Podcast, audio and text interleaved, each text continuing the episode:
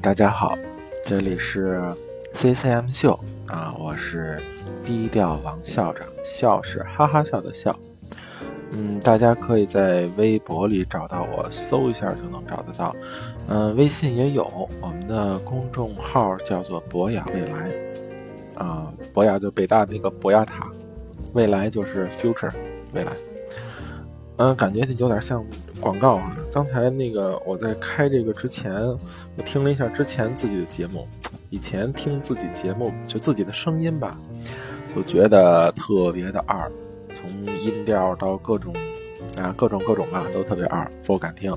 刚才听了一下，好不容易听了一下自己的鼓起勇气，前边先是高晓松老师在说孙涛然老师的事儿，嗯。就是这这不赖我啊，这是平台插入的广告，跟我没关系。嗯，然后呢，我们啊，不过这个平台更新之后，这个录音的这个界面实在是有点难用啊，实在是。嗯，各种不适应吧，也没准儿过一段时间习惯了就好了。OK。我们继续说上次这个话题啊，就是服务化还能怎么玩？呃，上次我们说了服务化的第一个层次或者第一个阶段就是个性化。呃，如果你是连着听的话，你应该不用再回顾；如果你不是连着听的，咱们回顾一下。其实个咱们说服务化的核心在于要给这个用户提供规模化的、个性化的产品，那就是规模化、个性化的服务。那么这样的产品以及服务怎么提供？我们如果是一个工业基因很强的企业，一个产品，我们怎么做到规模化、个性化？那我们上次跟大家说了，最基础的，你可以利用 UGC 啊，用户产生的这种信息，你可以利用模块化啊。当然，这个都是基于目前的科技、目前的技术。那么之后技术越来越高了之后呢，包括我们所说的啊柔性生产线呀怎样怎样，包括以后其他的地方也可以用类似，大家知道什么叫柔性生产线吧？就是，呃，豪车，啊，那叫什么来着？Porsche，Porsche 那个保时捷，他们那个生产线呢，以前我们的生产线都是一个生产线只能生产一样东西。对吧？其实跨大线做都一样，它那是柔性，所谓柔性生产线呢，是一个生产线通过数控技术能让它智能数控啊，能让它生产不同的产品，就叫柔性了。有多柔呢？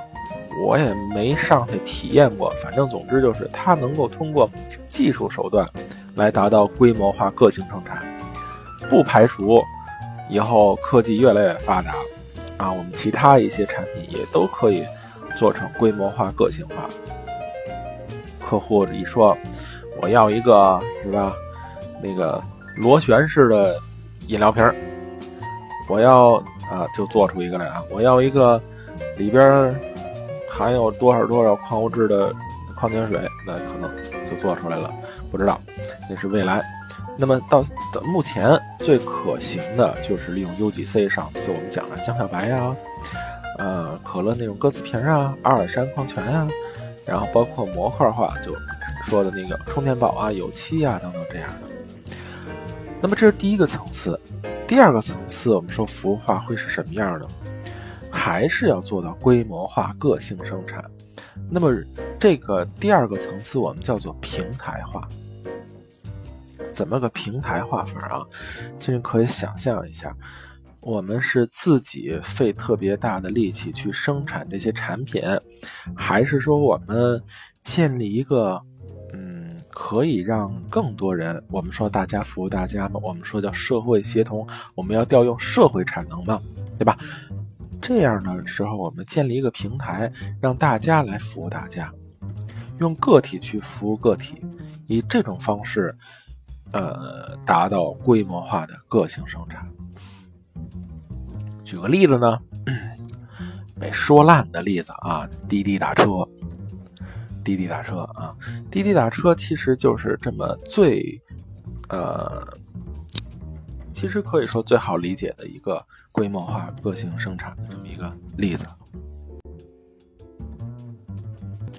这这，这个新软件使得不好啊，它跳帧了。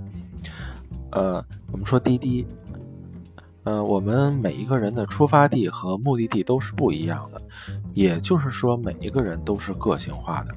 那么滴滴作为一个平台来讲，它首先不自己做运营，对吧？不自己做这这这这各种车，首先那些车没有一辆是他的。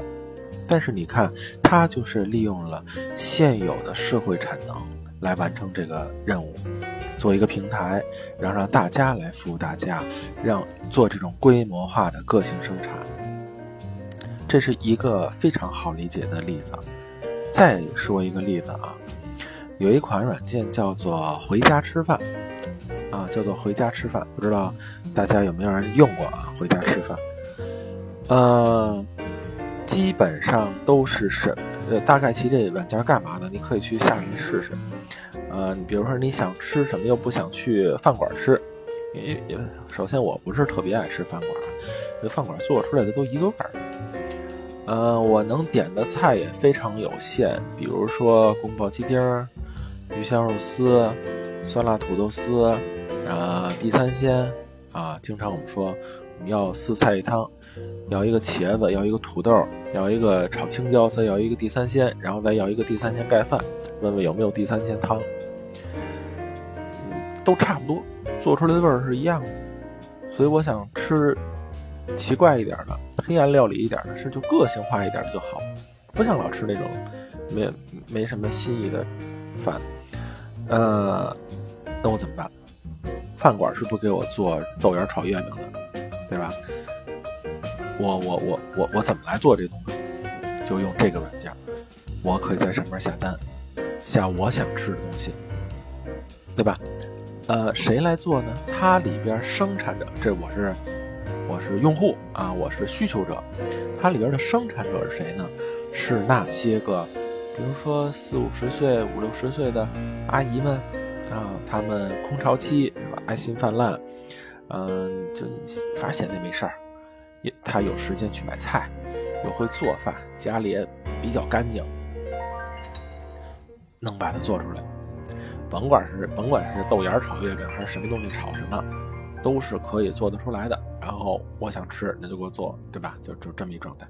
它是充分调用社会产能的。哎，我又想到一个例子，就是咱们现在在用的这个，呃，这个这个广播这个平台，我不是这个平台的雇员。他一分钱也不给我，对吧？大家想听的也未见得是你。你看，你要听那个英语节目，你可能去去听那个那个呃国际广播电台，对吧？八八七就北京啊，八八七什么的，或者 EZFM 等等的。要听交通的幺零三，北京的啊幺零三点九等等这些。但是你要听一些其他的这些台里边这些工业时代生产不出来的，你可能就找到这种广播的平台了。这里边大家的需求都是非常个性化的，啊，都是非常个性化的。而这个生产者就像我们我这样的，啊，我就把我自己能讲的、愿意跟大家分享的都讲出来。我知道可能没有太多的人想听。没有太多的人愿意听，但是我分享出来，这是一个个性化的产品，哎，它就能够通过这样一个平台，调用社会现有的产能，做到规模化的个性生产。做到头是什么样呢？设想一个状态啊，这个在客人也会这么说。设想一个状态，嗯，假如说我们是生产。啊，我我面前有一个，我现在面前有一个星巴克的杯子，那个瓦克杯，瓷的那种的。假如我们是生产这种瓷杯子，比如说就这个东西，我可以在宜家买，我可以在其他的商店买，但是买回来的都一毛一样。我就想不一样。我现在面前这个这个瓷杯子是圆的，带一个圆瓣儿，那我就想要一个六棱形的、三角形的，是吧？五角星形的。怎么做？这个不可能有有那个这这样什么呀？就就就一个工厂现给我生产一个，这不现实的。但是我们可以通过大家知道 3D 打印啊，我们可以通过 3D 打印打印出来，然而现在的问题就是在于社会产就所谓社会产能啊，就没有那么丰富的 3D 打印的叫什么基础生产的基础。想象一下，如果 3D 打印非常成熟啊，材料这个基材也非常的丰富，呃，成熟到普及以及成熟以及丰富到什么程度呢？就像现在的柯达彩印店一样，大街小巷到处都有。假如说是这种状况。那么，如果我想买一个杯子，我只需要在它厂家里面，膳魔师也好啊，宜家也好，我在它网站里边自己定制，啊，根据它的网网上那些规则，我定制，定制出一个，比如说奇形怪状的斜拔子型的一个那个水杯，或者一个弹筒型的水杯，然后我就拿着这个从网上下载一个，拿着 U 盘，我就去楼底下柯达 3D 打印店。比如说是这个啊，瞎说的，到里边把 U 盘一给人家，交了机材的费用，交了打印的费用，我就可以打印出一个斜拔的模样以及弹筒模样的一个水杯。愿不愿意用这喝水是另说的，但是它我能做出这种规模化、个性哎这种个性化的产品。我一个人是这样，成千上万人要都是这样。这时候我不愿意要斜拔子模样的，我就愿意要啊瓜子型的。那时候我就愿意要大小直的豆型的，哎，随便你爱要什么要什么，对吧？这个才是规模化、个性生产。那么这里面就是我们怎么来建设一个平台？怎么建设一个平台？呃，重点在于规则，核心就在于我们怎么建立这样一个，怎么建立这样一个规则，怎么建立这样一个规则，才能够让呃在这上边花钱的。就简单说啊，在这上面花钱的，以及在这上面挣钱的人，都得到相应的利益，对吧？只有这样才能够让这个平台能运转起来。这是规则建立的问题，以及大家要相对公平。同时呢，咱们这平台还得能挣钱，等等等等，诸如此类。啊，那个有了规则，这是第一步。第二步是最最核心的了啊，叫引流。没有流量，毛用都不行。不瞒大家说，我在一四年的时候自己创业了一个项目，叫做葡萄糖。葡萄糖啊，一个 A P P，弄了点融资，是吧？瞬间就花干净了。干嘛使的呢？这是一个。类似于跟谁学的这么一个类似啊，但是里边深层次的这个原理，这是个逻辑不是太一样。我自认为我那个特别强，特别好一平台啊，哪儿都行，特别好。投资人也投了，我特别感激人家。投完了。以后没有流量，因为投资人只给我钱了，我自己也没有流量，那点钱我也不够去做推广的。有再好的。这叫什么呀？机制也白搭。流量，相信我，就如果没有流量，你真的什么也不是。你想想看，如果说，呃，滴滴上面没流量，司机还会在上面待着吗？你给多少补助啊？除非你真给特别多补助啊，特别有钱的少爷，那我也管不了。摩拜没有流量，哎，你无所谓，谁没有流量都不行。呃，怎么找到这个流量？呃，我们先听首歌啊，回来咱们继续说这件事儿啊，然后以及我们还要再说一下，看看时间的那个进度啊，还要再说一下第三个层次，也就是我们所说的这个呃服务化的第三个层次啊，生态化。看时间，因为生态化我不想说太多。看时间吧，如果要是不够的话，我们就把它展开，下一次说。如果时间够的话，就说稍微说一下，因为生态化的这个、这个、这个、这个生意模式、商业模式，我们一般人很难企及。嗯，看时间吧，我们先听首歌啊。这首歌呢叫做《Closer》，啊，歌手的名字叫。The chain smoker，是不是可以理解为连环吸烟者等等的？好，咱们听一下这首歌。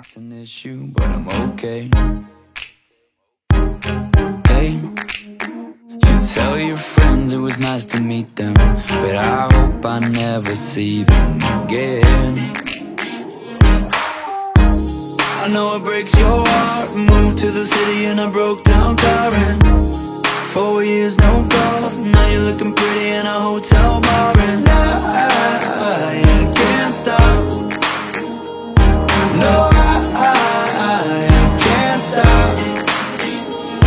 So baby, pull me closer in the backseat of your Rover that I know you can't afford. Bite that tattoo your shoulder. Pull the sheets right off the corner of the mattress that you stole from your roommate back in Boulder. We ain't ever getting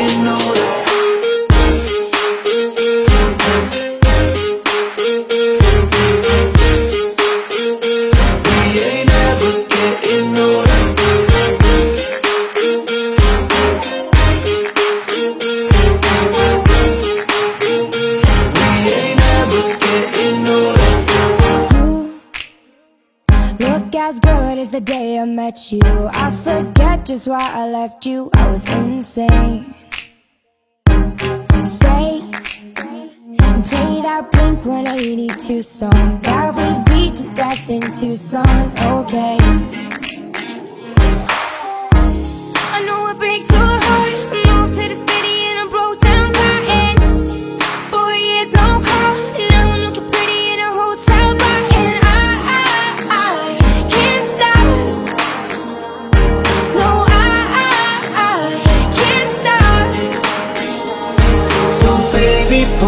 Closer in the backseat of your Rover that I know you can't afford.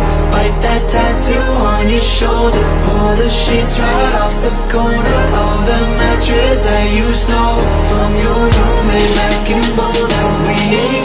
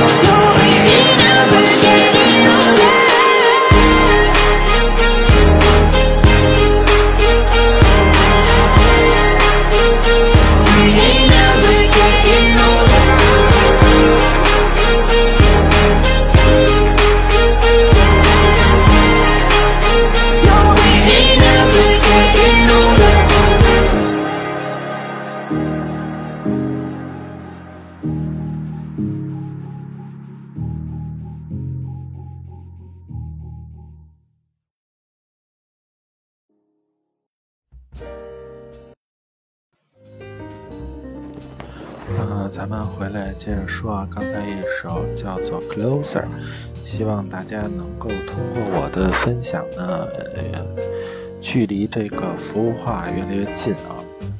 咱们接着说，刚才说到平台化，平台化之后怎么呃，第一步应该是先有规则，然后怎么引流。其实这里边我们可以想到一件事儿哈，就是不要看你这个平台最核心的和你理想当中最好的、最愿意让大家了解的用的功能是什么，你就拼命往这上引流，其实是不对的，也不叫不对，是不，至少它不是一个捷径。嗯，我比如说我们想让这个平台是最好的教学，呃，教数字营销的这么一个平台，but 有一个问题，有多少人愿意学数字营销？有多少人了解数字营销是怎么回事儿？不瞒大家说，在一三年的时候，我去就就到一些学校里边讲那个数字营销给在读的学生们，学生们都犯懵，说老师数字营销，我数学不太好，这可以可以学吗？哎，我就挺无语的。是他的需求所在，需要继续开发的，对吧？而且呢，有一些它不是能够直接转化的。那这时候我们怎么办？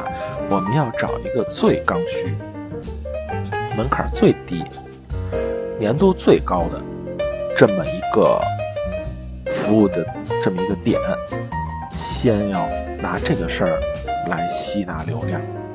我们做活动啊，我们去做推广啊，做广告啊，等等等等等等的都行。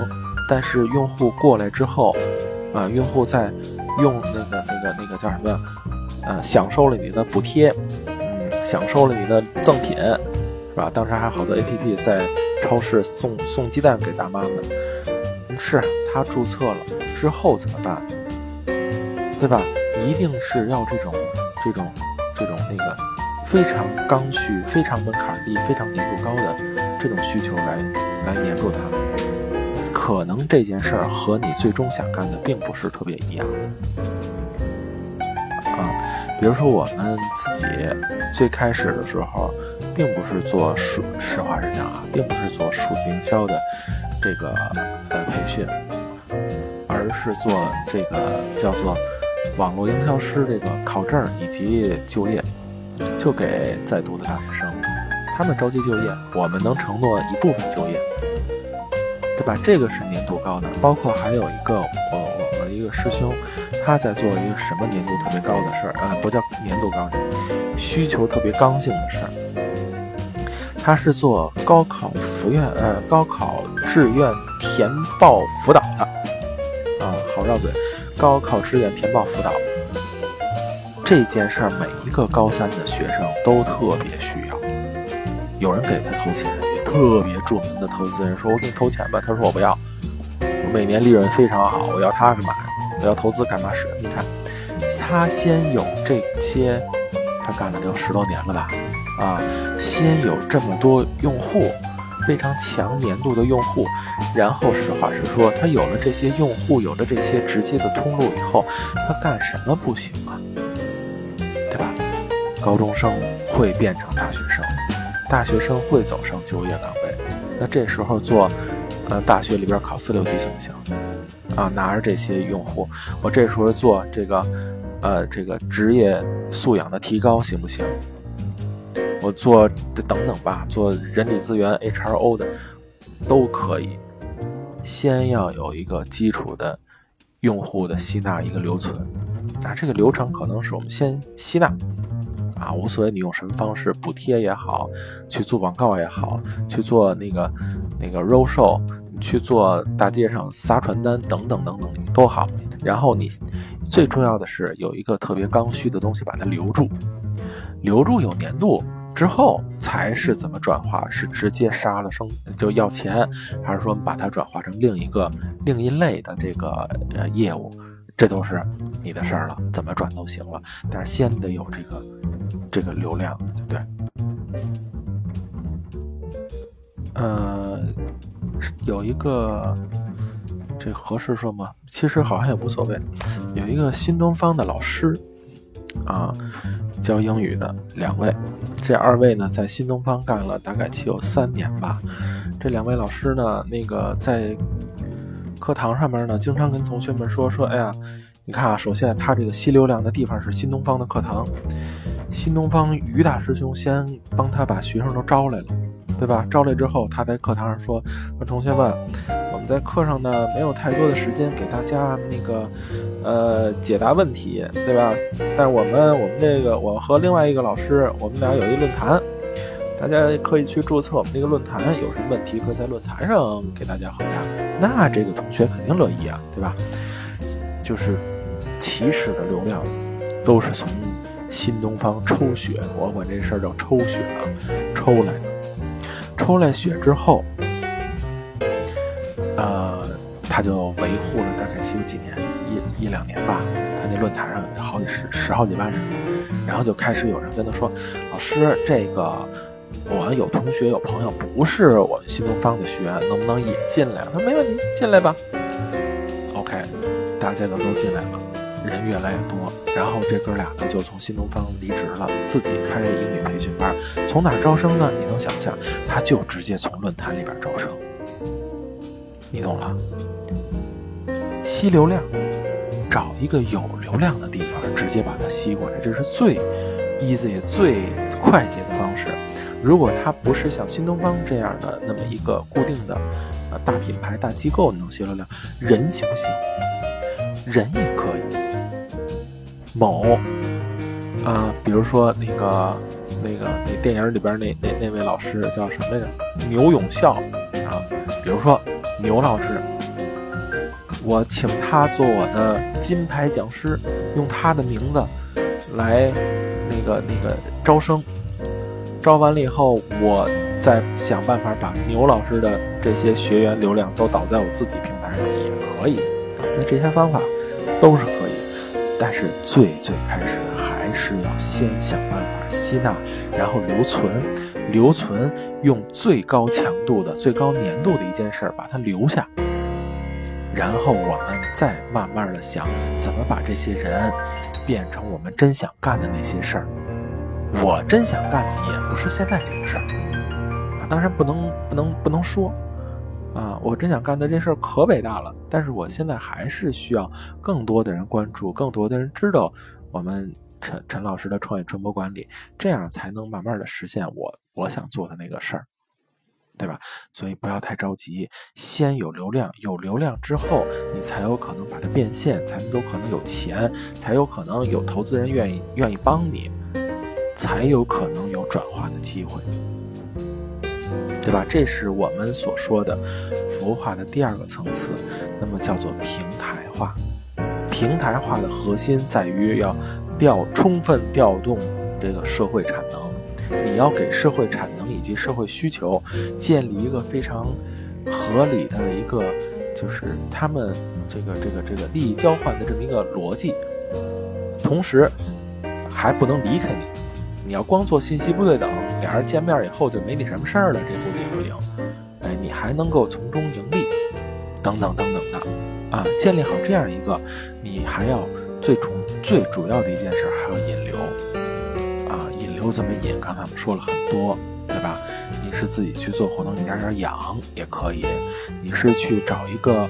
机构找一个大品牌背书的这么一地方，直接把人的血挖人墙角，把人的血抽过来也可以。你找一个可怜的 KOL 大 V，抽这个大 V 的血抽干为止也可以。但是你要想着把它抽过来之后，你怎么来留下？一定要先找一个跟你核心业务相关，但是又是一个非常刚需的事儿，可以没有那么相关，但是你也太多了也不行。我想开学校，那我先开一饭馆，这这个转化起来可能流程就比较长了，算尽量离你我最想干的这件事近一点，但是要刚需。大家知道什么叫刚需吧？我突然间反应过来这个问题。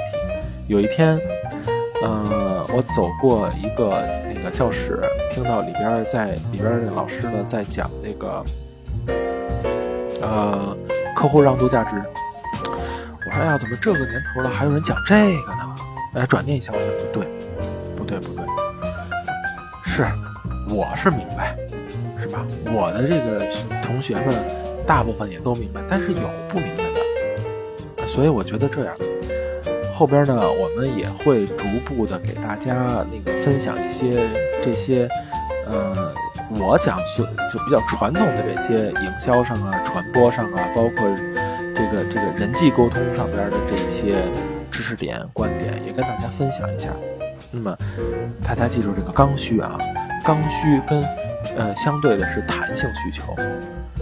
刚需跟弹性需求的差别在哪儿呢？在于这件事儿大家需不需要这件事儿啊，到底受不受到价格影响？如果受到价格影响，那就是弹性需求；如果不受价格影响，就是刚性需求。当然，这不是一刀切的啊，这是一个可以，这是一个这个这个弹性的啊，软的，有可能更偏刚性一点，有可能更偏柔性一点。它越受价格影响多，它就越是一个弹性需求；受价格影响的越小，那就越是刚性需求。甭管花多少钱，这事儿我都得办。好比春节回家，啊，回老家，那费多大劲，要了亲命我也得回去，对吧？这个就是刚性需求。哎，而且不要把这事儿弄错了。刚性需求，什么是刚性需求？比如说，开车是不是刚性需求？对不起，不是。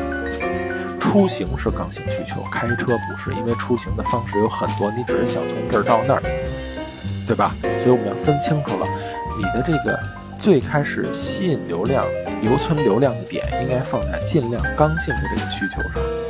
才有可能留下来，然后再进行一步一步的转化，慢慢的转化到你的想做那核心业务上去。所以不要上来那么天真，觉得我们上来就能一步登天，那不太现实啊！故不及跬步，无以至千里，好像有这么一句话。理想是从现实当中啊就走出来的，对吧？好，我们呢这个时间又到了，那么我们